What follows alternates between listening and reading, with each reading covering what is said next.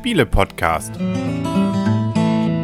www.spiele-podcast.de Herzlich willkommen zu einer neuen Ausgabe vom Spiele-Podcast. Im Internet zu finden auf spiele-podcast.de und rund um den Spieletisch. Und dabei zu wählen und zu schreiben sind der Henry. Der Christian. Die Michaela. Genau.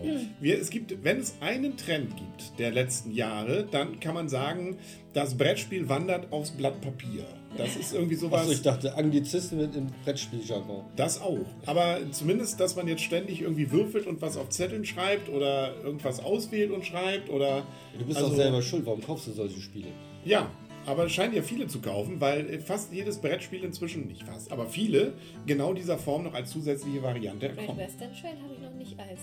Nee, das Kommt noch, kommt noch, kommt noch. Wir sind gerade Da, im da ist, Development. da ist Die- Pfister schon dabei, das zusammenzudampfen, Ja. damit es denn auch tatsächlich auf so ein DIN A5-Blatt Genau, passt. damit man das mit Ja. in den Urlaub nehmen kann. Ja. Das ist es ja. Ja, die Urlaubswelle steht ja kurz bevor. Man merkt, wir sind in, in Plauderlaune und wir wollen heute plaudern über Istanbul, nämlich die Variante Choose and Write. Istanbul, eins der klassischen Spiele ja inzwischen schon. Und eigentlich ja ähm, nun gar nichts mit Choose and Write zu tun gehabt, aber man hat sich's wieder auf den Bogen gepackt. Nicht? Der Rüdi war es wieder, Rüdiger Dorn. Richtig. Was sind denn die Rahmendaten, Michaela? Die Rahmendaten. Mhm. Es ist ein Spiel für ein bis fünf Spieler ab acht Jahren. Die Spieldauer wird mit 30 bis 45 Minuten angegeben. Autor hast du ja schon genannt, ist Rüdiger Dorn und ist bei Pegasus Spieler erschienen und kostet um die 25 Euro. Richtig. Und Danke. Ja, die Antwort war du richtig gemacht. Ja. Das ich Der. Fle Fleisch, äh, ja, Fleischbällchen, nee, ein Fleißbienchen. Also ähm, das gibt's natürlich, da gibt es einen, einen Daumen hoch, ähm, ja, genau. Und die Herzen fliegen dir zu. Und ein Abo dalassen, bitte. Ja, natürlich. Und die Glocke bitte nicht vergessen zu abonnieren äh, und zu drücken. Äh, wo, wo kommst, was macht ihr sonst noch, wenn ihr nicht gerade Spiele-Podcast macht?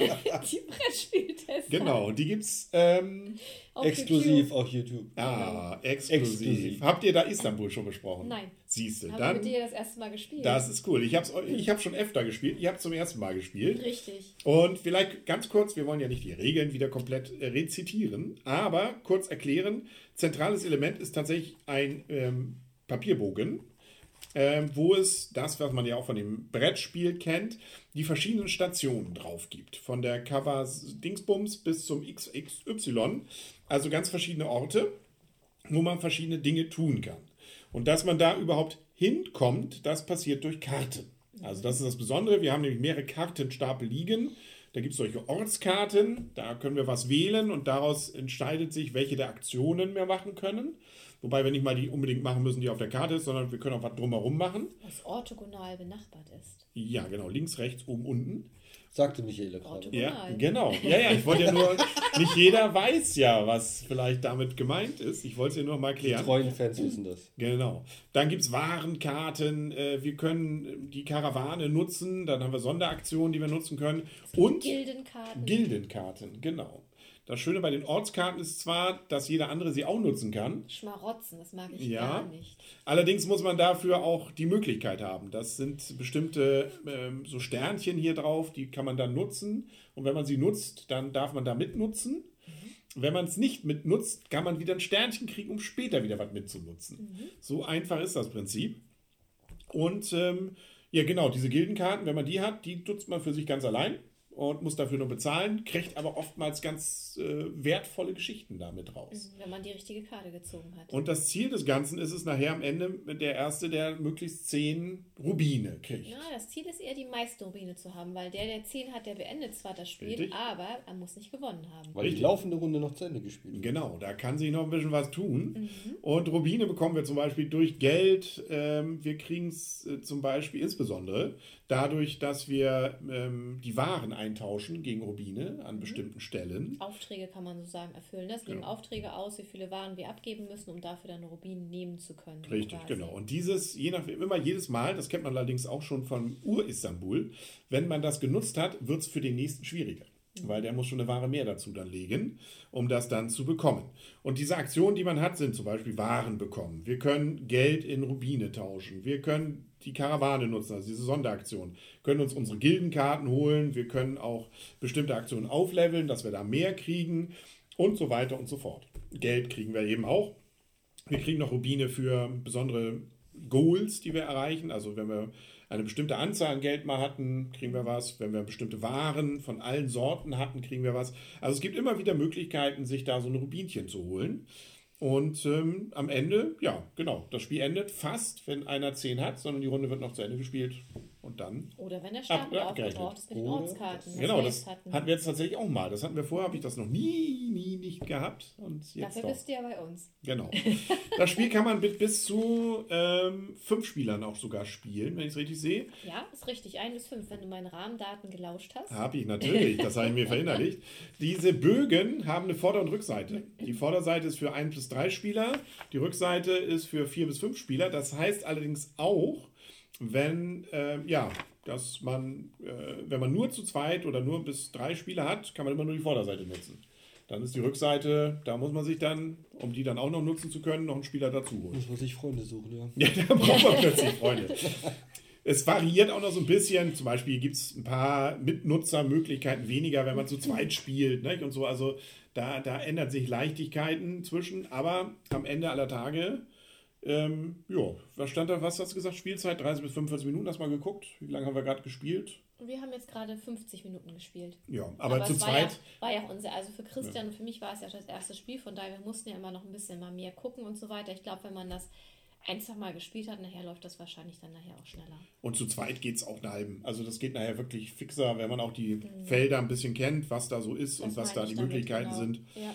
Und dann spielt sich eigentlich flüssig runter. Mhm. Und wir malen uns eben unsere Waren durch Pöppel und wenn wir sie genutzt haben, schreiben wir sie wieder durch. Ne? Das ist so dieser Klassiker. Muss Genauso Geld Geld. ja auch, genau. Ja, Ja. so funktioniert das. Ne? Wir sammeln was und geben es wieder aus und versuchen das möglichst geschickt zu machen, um damit dann unsere Rubine zu sammeln. Genau, So ist das alles. Mehr kann ich da fast nichts zu sagen. Also können wir eigentlich schon zur Wertung kommen. richtig.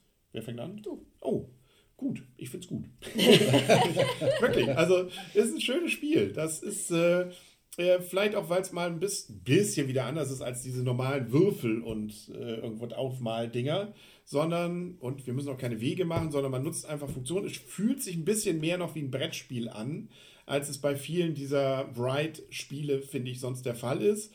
Und ähm, man hat mehrere Möglichkeiten. Allerdings ist es natürlich ein bisschen glückslastig auch. Man hat zwar durchaus Varianten, weil man ja auch die Nebenfelder nutzen kann. Aber wenn dann, wie jetzt gerade eben bei mir, bestimmte Felder einfach gar nicht kamen, dann war meine Strategie so ein bisschen im Eimer. Aber das ist vielleicht auch der Reiz, dass man dann Lust hat, es nochmal zu spielen. Und man hat ja immer noch andere Möglichkeiten, Rubine zu bekommen. Und das äh, kann durchaus auch lukrativ sein.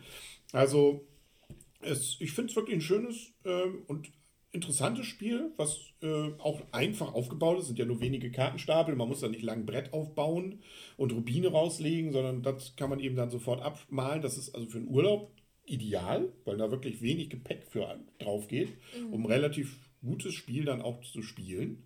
Und ähm, ja, also ich, ich glaube, es wird dann irgendwann, hat sich dann auch, aber man kann da schon, glaube ich, eine Hand bis zwei Handvoll mal spielen und hat da durchaus seinen Spaß, ohne dass man da Langeweile hat. Also es, bei mir ist die Lust jetzt nach fünf Partien, glaube ich, die ich gespielt habe, immer noch da und bestimmte Sachen mal zu machen und auszuprobieren. Und deswegen, nö, hat, ist cool. Hat mir gefallen. So wie ihr mich anguckt, soll ich jetzt wahrscheinlich. Man sieht das nicht im Podcast. Nee. Hast, hast du gar keine Note gegeben? Ach, wir müssen ja Noten geben. Ja. Ähm, was macht ihr denn? Was machen wir für Noten nochmal? 1 bis 10. 1 bis 10. Und Genau. 10 war gut oder? 10 eins? war, äh, war also Das, besser. das ist, besser geht's nicht. Besser geht's nicht. Ja, 9 ja. war ausgezeichnet und 10 war besser geht's nicht. 5 ist äh, durchschnittlich, 6 Mhm. ist ordentlich, 7 ist gut. Ja, ist ein gutes Spiel. Also zwischen 7 und 8, würde ich sagen, ist es. Guti, von mir gibt es keine Punkte, das gebe ich schon mal vorab, weil nach Erst diesem ersten Spiel möchte ich dann noch gar nicht mich so festlegen. Ähm, was mir nicht gefallen hat, ist dieses Abstreichen. Also erst macht man seinen Kreis und dann muss man es durchstreichen. Wir haben das jetzt hier mit den mitgelieferten Bleistiften gemacht und bei mir war das ein bisschen äh, unübersichtlich. Gerade wenn Was man aber es daran nicht- liegt, dass du Fehler gemacht hast beim Auch das, auch, Einpöppeln und weil ich dann auch noch Fehler gemacht habe, weil ich dachte, dass Henry gesagt hat, er nimmt Karte D und in Wirklichkeit hat er noch gar nichts gesagt gehabt. Das, Da war ja da war der Wunsch. Vater des Gedanken. Genau, das wollte ich gerade sagen. Aber das finde ich ein bisschen äh, unübersichtlich. Äh, schön finde ich, dass man eben wahrscheinlich auch verschiedene Strategien fahren kann. Ob man erstmal versucht, so ein bisschen seine Erträge zu pushen, sag ich mal, oder eben gleich Richtung Geld geht oder, oder, oder. Also von daher, da ist schon einiges an Potenzial da. Ich habe auf alle Fälle Lust, das auch noch ein paar Mal zu spielen. Zum Glück haben Michaela und ich das auch. Von daher können wir es auch spielen. Und da freue ich mich drauf. Und äh, Ersteindruck ist definitiv positiv.